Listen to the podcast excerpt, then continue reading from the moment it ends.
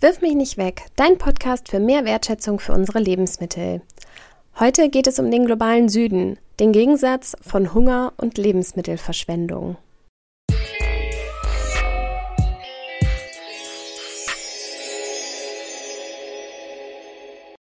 Hallo zusammen, herzlich willkommen zu einer neuen Podcast Folge. Ich bin Claudia etwas erkältet, aber das ist heute kein Problem, weil ich das Gespräch mit meinem Gast schon vorab aufgenommen habe.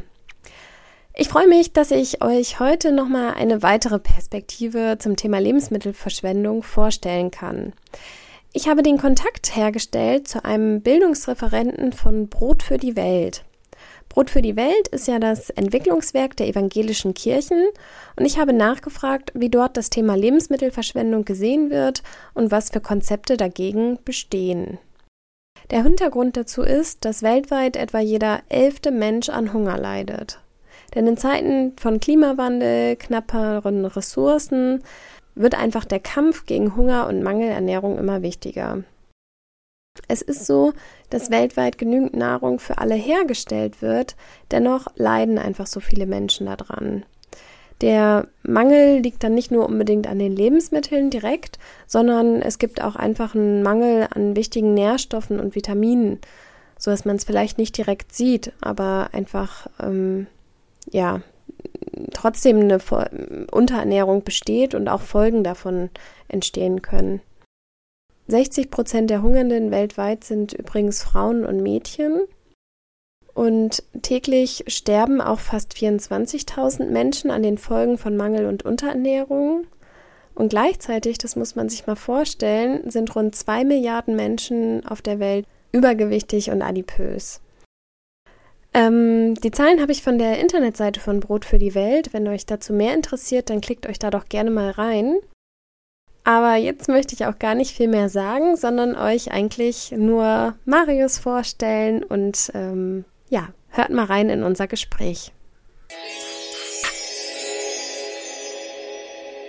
Ja, Marius, darf ich dich einmal darum bitten, dich einmal kurz vorzustellen und deine Arbeit zu erklären?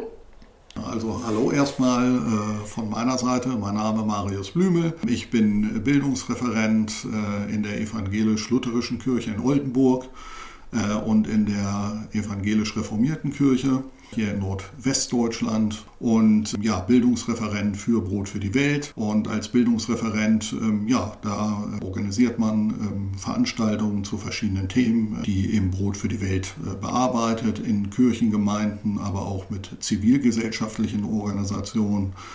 Und äh, ein Beispiel vielleicht gibt es äh, einmal im Jahr, immer im September, die fairen Wochen. Da organisiert man dann Veranstaltungen zu fairem Handel.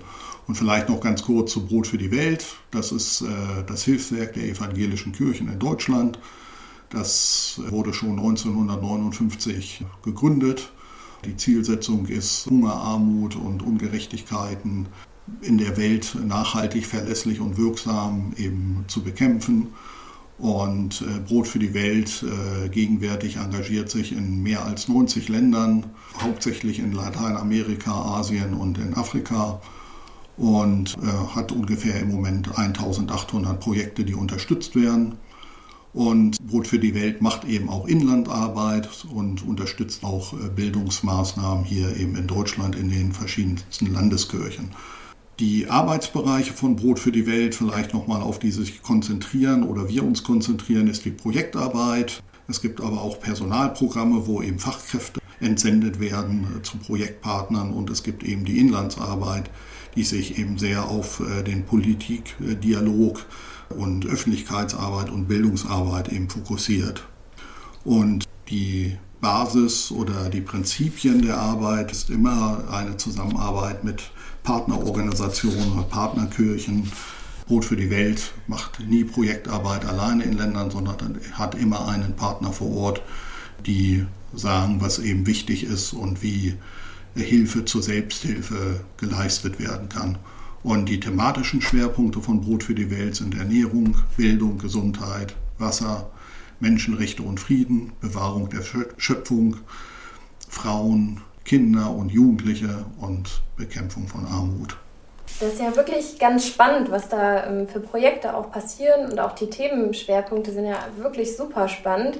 Du hast da ja auch selber in Südafrika gelebt und da was mitgemacht. Ähm, jetzt nochmal zum Thema Lebensmittelverschwendung. Was hast du denn für einen Eindruck dort auch von der Wertschätzung für Lebensmittel? Wie ist das in den anderen Ländern? Ähm, wie ist das im Vergleich dann mit hier in Deutschland? Du bist ja jetzt wieder da. Was ähm, siehst du da für Unterschiede? Ja, also es ist richtig. Ich habe äh, lange in Südafrika gelebt, also fast äh, 15,5 Jahre, fast 16 Jahre.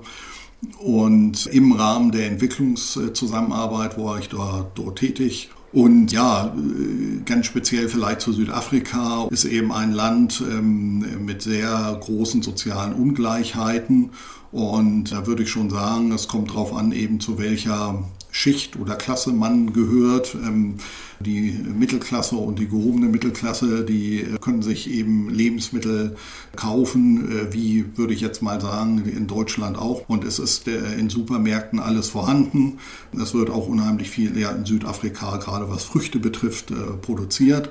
Und es gibt aber eben auch sehr viele arme Menschen, die sich gar nichts leisten können und eben kaum Zugang zu Lebensmitteln haben und von einem auf den anderen Tag sehen, wie sie überleben müssen. Und ich habe das eben ganz persönlich erlebt in dem Projekt, wo ich gearbeitet habe.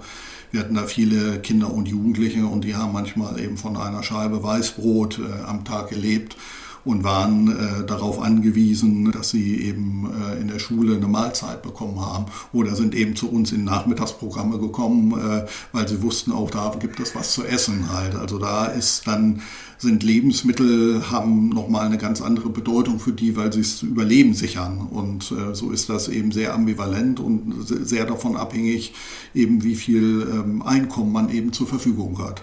Und ähm, ich würde das auch sagen in anderen Ländern Afrikas, also das ist vielleicht den meisten bewusst, Subsahara-Afrika, das sind die Länder eben südlich der, der Sahara, gehören überwiegend ähm, oder zum größten Teil mit zu den ärmsten Ländern der Erde. Und äh, da spielt eben Hunger und Armut eben eine große Rolle. Und äh, da probiert man zu überleben. Und äh, von daher hat also alles was man irgendwie essen kann, äh, dann für die Menschen, die in extremer Armut leben, eine sehr hohe Bedeutung. Ja. Weltweit wird ja eigentlich genug Nahrung für alle Menschen hergestellt. Dennoch leiden so viele Menschen unter Mangel, Ernährung und Hunger. Und ähm, gerade dann ja auch in den Ländern, was du jetzt berichtet hast, warum ist das so? da, gibt es da keine Lebensmittel? Was ist eigentlich das Problem? Also es ist richtig, weltweit werden genügend Lebensmittel äh, produziert. Und äh, generell also ist Armut ein ganz großes Problem. Es ist aber auch ein Problem äh, der Verteilung von Lebensmitteln. Äh, wo werden sie produziert? Äh, wo werden sie nachgefragt? Und es ist aber zum Beispiel auch ein Problem manchmal der Lagerung, wenn Lebensmittel produziert werden und dann für was werden sie verwendet. Und nicht alle Lebensmittel werden zur Ernährung von Menschen verwendet, sondern eben gehen auch viel in die Tierfutterproduktion oder in die Produktion von Treibstoffen. Nochmal, was ich anfangs gesagt habe, muss man sich vergegenwärtigen, die Menschen, die unter ähm, Hunger leiden oder Mangelernährung sind Menschen, die von ja, die so gut wie kein Geld haben, um sich überhaupt Lebensmittel leisten zu können. Ja. Und dann vielleicht noch, oh, Entschuldigung, äh, ja, äh, äh, das fällt mir noch gerade ein, auch zu erwähnen, äh, ähm, eine Herausforderung, und das sagen eben auch internationale Wissenschaftler und die Vereinten Nationen in ihren Berichten, ist eben auch der Klimawandel. Eben Naturkatastrophen äh, spielen eine Rolle, Dürre, ja, Wassermangel, Stürme und äh, die auch dazu führen, äh, dass dann Menschen, äh, Kleinbauern nicht genügend Ernten haben oder die Ernte eben nicht gut ausfällt und man dann hungert. Und das sind überwiegend wieder die Menschen, eben Kleinbauern, die ja dann von Armut betroffen sind und das ist dann so ein teuflischer Kreislauf. Mhm. Aber tatsächlich kommen ja auch viele unserer Lebensmittel hier aus den Ländern des globalen Südens ähm, gerade dort auch von den Kleinbauern, die dann sowieso schon vielleicht wenig haben. Was besteht da für ein Zusammenhang zwischen der Verschwendung von Lebensmitteln bei uns und der Hungersituation in den ärmeren Ländern? Wird weniger gehungert, wenn wir weniger verschwenden? Ja, das ist äh, eine sehr gute Frage. Äh, also ungefähr 20 Prozent unserer Lebensmittel äh, kommen aus den sogenannten Entwicklungsländern. Und daher könnte man jetzt durchaus einen Zusammenhang zwischen Verschwendung von Lebensmitteln und bei uns und der Hungersituation in, anderen Ländern hergestellt werden. Wird also weniger gehungert, wenn wir weniger Lebensmittel verschwenden. Und aus Sicht von Brot für die Welt gibt es hier keinen Automatismus da die Ursachen von Hunger sehr vielseitig sind und äh, sich von Land auch zu Land unterscheiden und manchmal auch die Hungersituation innerhalb eines Landes und von Region zu Region sehr unterschiedlich sein kann. Und selbst bei äh, in Familien zwischen äh, Geschlechtern gibt es äh, enorme Ungerechtigkeiten und sind oft äh, Frauen und Mädchen dann von Hunger betroffen oder viel mehr als Männer. Und äh, von daher, ja, es ist kein Automatismus, aber was natürlich richtig ist, wenn wir hier Lebensmittel verschwenden und wir verschwenden eine ganze Menge im Jahr, dann ähm, hängt das schon damit zusammen, weil wenn wir weniger verschwenden würden, würde dann auch weniger nachgefragt werden. Und ja, dann würde, würden die Flächen zur Produktion in den Ländern natürlich auch für mehr Lebensmittelproduktion für die Länder vor Ort äh, zur Verfügung stehen. Ein Beispiel vielleicht auch ist, äh, dass wir ja alle gerne ab und zu mal Blumen kaufen und äh, viele Blumen beispielsweise in äh, Kenia angebaut werden und diese Flächen, die man eben zur Lebensmittelproduktion nutzen könnten, gehen dann eben für Blumenproduktion drauf. Und äh, wenn man Blumen produziert, kostet das viel Wasser, was dann eben auch nicht äh, zur Verfügung stellt. Also es hängt auch zum Teil, würde ich sagen, äh, von unserem Konsum und von unserem Verhalten ähm, ab, äh, wie wir mit Lebensmitteln umgehen, aber eben auch mit anderen Gütern. Ja. Ein guter Punkt, ne, tatsächlich, ja. Und vielleicht muss man auch noch eins sagen zu Lebensmittelverschwendung. Also alleine in diesem Produktionsprozess werden ja auch schon Lebensmittel ähm, ähm, einfach nicht weiterverwertet, weil sie nicht den äh, Maßstäben entsprechen, die eben der Markt anscheinend dann erfragt. Also so wird es ja dargestellt. Also ich würde zum Beispiel auch mal eine verschrumpelte Apfelsine auch kaufen, aber die müssen ja eine gewisse äh, Norm erfüllen und äh, das habe ich äh, tatsächlich auch in Südafrika mal ganz konkret erfahren, als ich mit einem Zitrusfarmer, also in Südafrika gibt es zum Beispiel große Zitrusplantagen, der also sehr bekümmert war, wie hoch ähm, die Ansprüche der EU sind und er hat mir dann eben auf seinen Zitrusbäumen gezeigt, ne, welche Apfelsinen eben Richtung Europa gehen und welche vor Ort sind sind. Und dann wurde mir auch bewusst, also weil ich in Südafrika lebe, kriege ich dann äh, sozusagen seine drittklassigen Apfelsinen, ja. Und manche kommen gar nicht auf den Markt, sondern die, entsprechen dann gar keinen Standards und es wird weggeschmissen. Ne? Ja. Und das ist äh, natürlich auch äh, eine bittere Realität, ähm, äh, wo man dann auch denken könnte, kann man nicht äh, auch äh, die Produkte noch möglichst schnell irgendwie anders verwenden, sodass sie Leuten vor Ort zugutekommen. Halt. Ja. Es gibt auch Initiativen, die probieren eben solche die wir dann vielleicht als schlechte Lebensmittel oder der Markt bezeichnen würden, die man eben nicht mehr ins Regal legen kann, äh, dass die dann eben schnell verteilt werden. So, ja. ja. Das ist ja auch spannend, weil solche Initiativen gibt es ja hier tatsächlich auch, ne? dass man hier auch noch versucht, die unförmige Karotte oder so weiter zu vermitteln. Aber es ist ja toll, dass es da auch passiert. Ja, ganz wichtiger Aspekt, dass sich Leute vor Ort Gedanken machen und ja, wie man damit umgehen kann. Und wenn man Menschen hungern sieht, dann tut einem das natürlich auch weh, äh, wenn man weiß, dass äh, Lebensmittel schon in der Produktion, also da unheimlich viel Abfall produziert wird und die nicht weiterverwertet werden. Das ist äh, bitter. Ne? Ja, ja. Ich äh, habe von einem Projekt gelesen, das äh, Brot für die Welt mit unterstützt, ähm, wo den äh, Kleinbauern eben äh, Lagerungsmöglichkeiten, also Tanks äh, zur Verfügung gestellt werden, dass gleich, also dass alles geerntet werden kann und verarbeitet werden kann und dass es eben nicht schon auf diesen Transportwegen zu Lebensmittel praktisch Verlusten kommt. Halt. Also da, da fängt das dann schon an. Ne? Was bleibt eben vor Ort im Feld liegen? Und wie könnte man es vielleicht noch anders äh, verwenden. Ne? Also es ist eben auch schon äh, äh schockierend, äh, finde ich, ähm, dass eben, wenn man zum Beispiel sich die Getreideernte betrachtet, äh, dass nur 47 äh, Prozent eben der menschlichen Ernährung zugutekommen und der Rest 34 Prozent wandert in Tierfutter. und 6 Prozent in Sprit oder Bioethanol und 13 Prozent ist industrieller Rohstoff oder Abfall. Also das ist äh, ja, wenn man sich das vergegenwärtigt, also von Getreideernten nur 47 Prozent äh, gehen in die menschliche Ernährung. Ähm, ja, das ist ähm, be bedenklich. Also genau, äh, zu der Hungersituation weltweit. Es gibt eben immer Berichte von der FAO, das äh, ist äh, die Organisation der Vereinten Nationen for Food and Agriculture. Und die äh, veröffentlichen natürlich auch Statistiken und der Hunger hat in den letzten Jahren zugenommen. Also gab es so eine gute Entwicklung eigentlich von 2005 dass Hunger äh, und Mangelernährung abgenommen hat. Aber man kann sagen, so seit 2014, 15 kehrt sich das wieder um. Und jetzt durch die Corona-Krise äh, war das äh, eine unheimliche, schwierige Situation. Also schätzungsweise sind 60 bis 120 Millionen Menschen mehr eben als im Vorjahr, also vor Corona, jetzt gekommen an Hungernden. Und dafür wird eben auch die Corona-Pandemie mitverantwortlich möglich gemacht.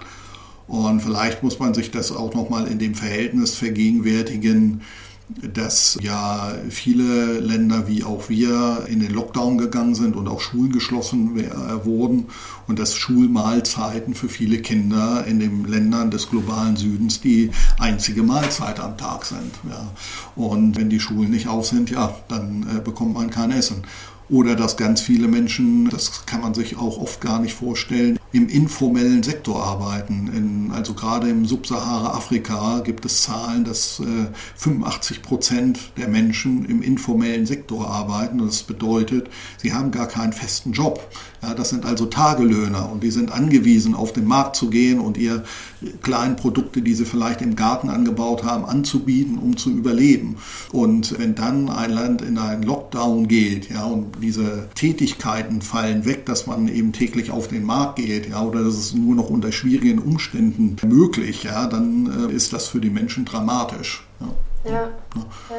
Also da hat man das hier mit einem Sozialsystem dann schon sehr komfortabel, ja, äh, dass es eben diese Sozialleistungen gibt und äh, dieses Sicherheitsnetz, was wir eben haben, einfach mal als Vergleich. Ja, ja. ja auf jeden Fall. Bis 2030 soll es ja laut den Vereinten Nationen, also diese Nachhaltigkeitsziele der Vereinten Nationen, soll es ja tatsächlich auch keinen Hunger mehr geben. Ja. Wie ist das zu schaffen, wenn man jetzt sieht, wie die Zahlen wieder hochgehen? Ich meine, mit Corona konnte keiner rechnen, ja. aber auch ansonsten, was wünschst du dir da? Ja, die Entwicklung nach den Millenniumszielen so hin zu den Nachhaltigkeitszielen finde ich erstmal generell sehr positiv. Und das ist eine tolle Entwicklung, weil ja die Vereinten Nationen, also die Weltgemeinschaft mit Regierung, mit Zivilgesellschaft an diesen Zielen gearbeitet hat. Nun sind die Ziele eben teilweise sehr hoch gesteckt, würde ich mal sagen. Und äh, man sieht ja, wie schwierig oft so Transformationsprozesse vorangehen und wie schwierig das dann ist. Und jetzt sieht man auch, dass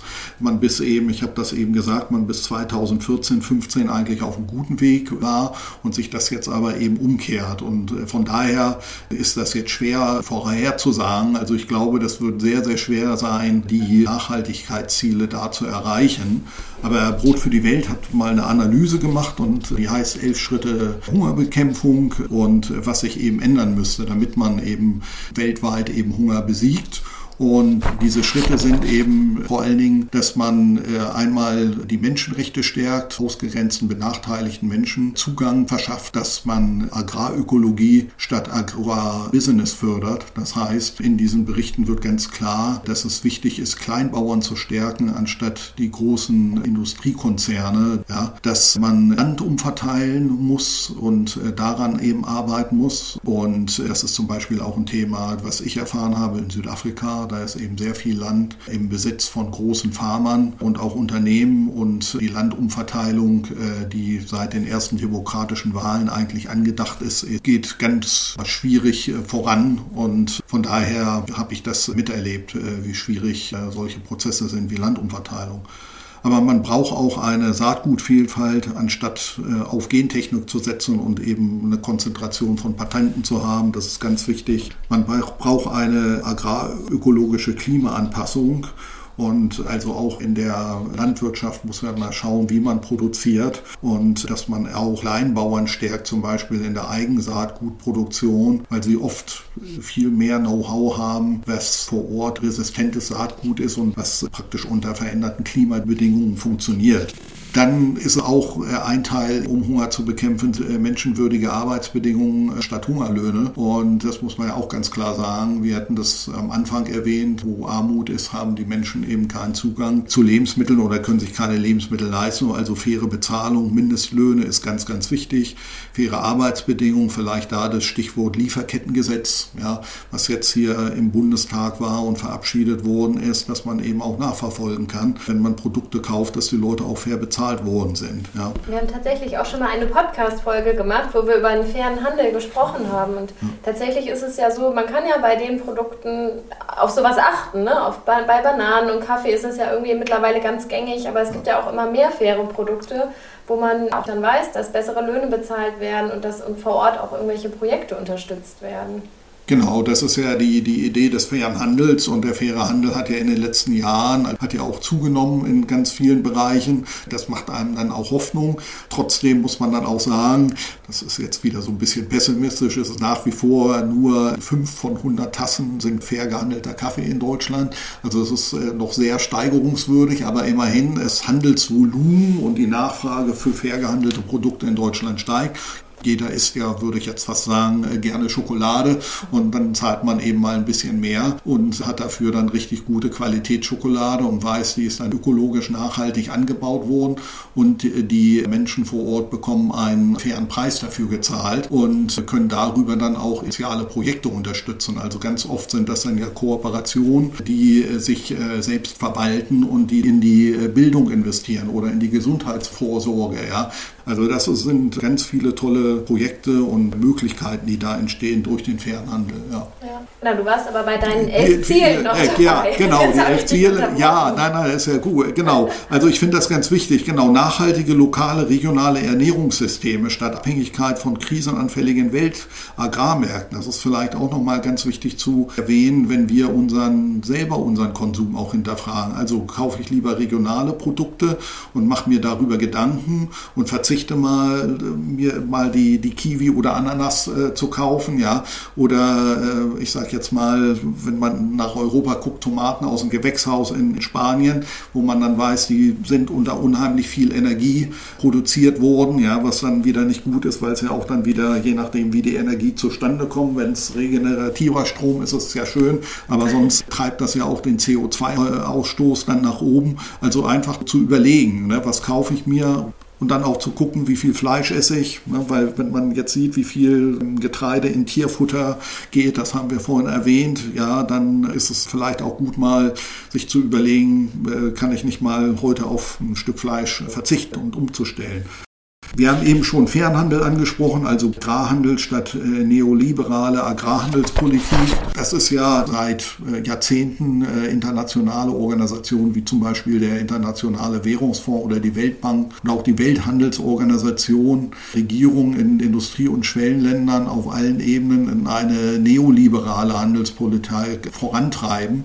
Und die steht dann eigentlich diametral äh, gegen das, was man unter fairem Handel versteht. Und äh, da stärkt man eben die Lebensmittelindustrie und nicht die Kleinbauern. Und äh, das wurde ja schon erwähnt, dass das ein ganz wichtiger Ansatz ist, kleinbauerliche Landwirtschaft zu stärken. Dann, wir sind jetzt bei Punkt 9, Vorrang der Menschenrechte vor Profitgier, Nahrungsmittelspekulation und Schuldendienst. Das muss man sich auch überlegen, dass an Börsen auf Lebensmittel spekuliert wird, finde ich höchst bedenklich bedenklich und sollte auf allen Ebenen eingegrenzt und verboten werden. Wir hatten vorhin schon die Frauen und auch Mädchen erwähnt, die ja oft in Ländern des globalen Südens um ihre Rechte kämpfen müssen.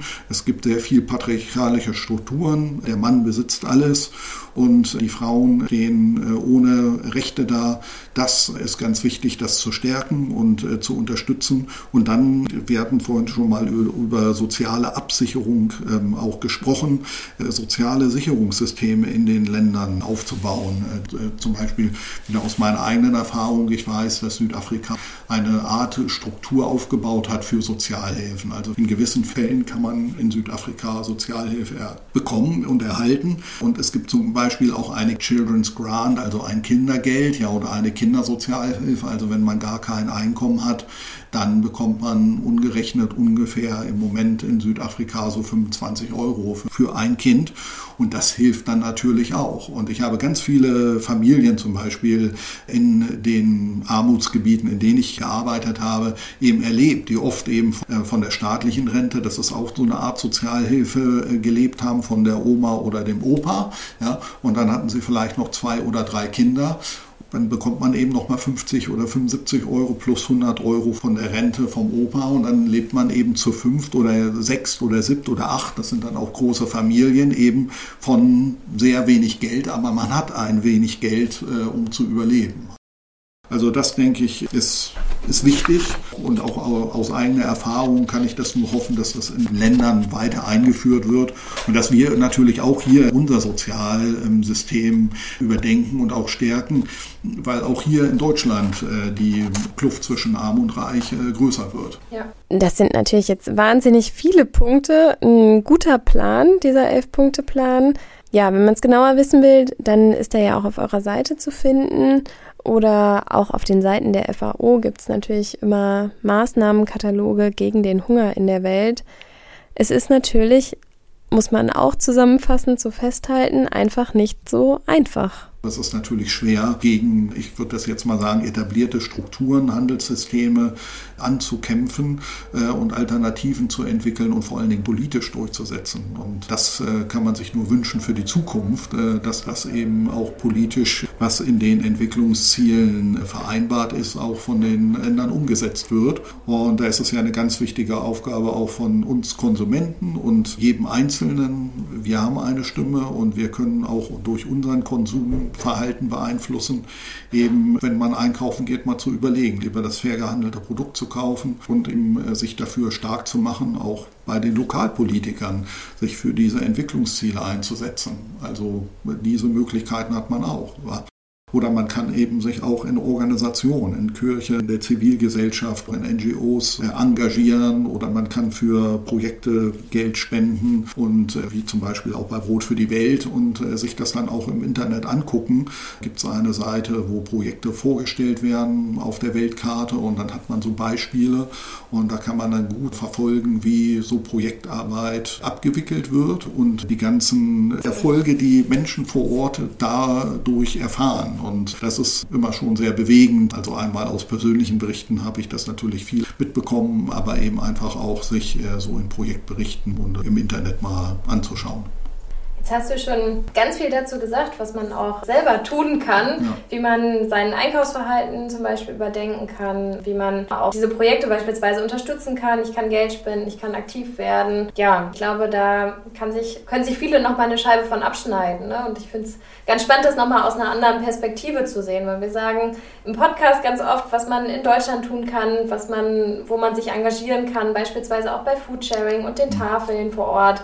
Aber ja, es geht halt auch darüber hinaus und in das weltweite Engagement sozusagen, wo es mit Sicherheit ganz, ganz tolle Projekte gibt, um dann auch ähm, gegen Lebensmittelverschwendung und gegen den Hunger vor Ort was zu tun.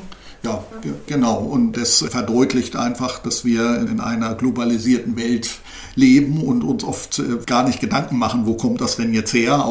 Es ist Welthandel und wir müssen sehen, dass wir hier auch eben Macht haben, äh, jeder von uns äh, Welthandel eben auch zu gestalten und Teil davon sind und es eben ganz wichtig ist, solche Vereinbarungen wie die nachhaltigen Entwicklungszielen, äh, unsere Politiker da immer wieder dran zu erinnern, äh, zu sagen, das ist äh, eine Vereinbarung, da wollen wir hin, äh, wie setzen wir das durch und was tun wir dafür. Ja, ja auf jeden Fall. Marius, ich danke dir ganz, ganz herzlich für das Gespräch. Ich fand es super spannend, das zu hören und auch aus der Perspektive mit ähm, Südafrika dabei. Und ja, ich wünsche mir auch, dass da sich ganz viel ändert und möchte einfach nur mal Danke sagen. Ja, gerne, bitte. Das war sehr schön und es hat mich gefreut und hat mir Spaß gemacht. Und viel Spaß beim Zuhören.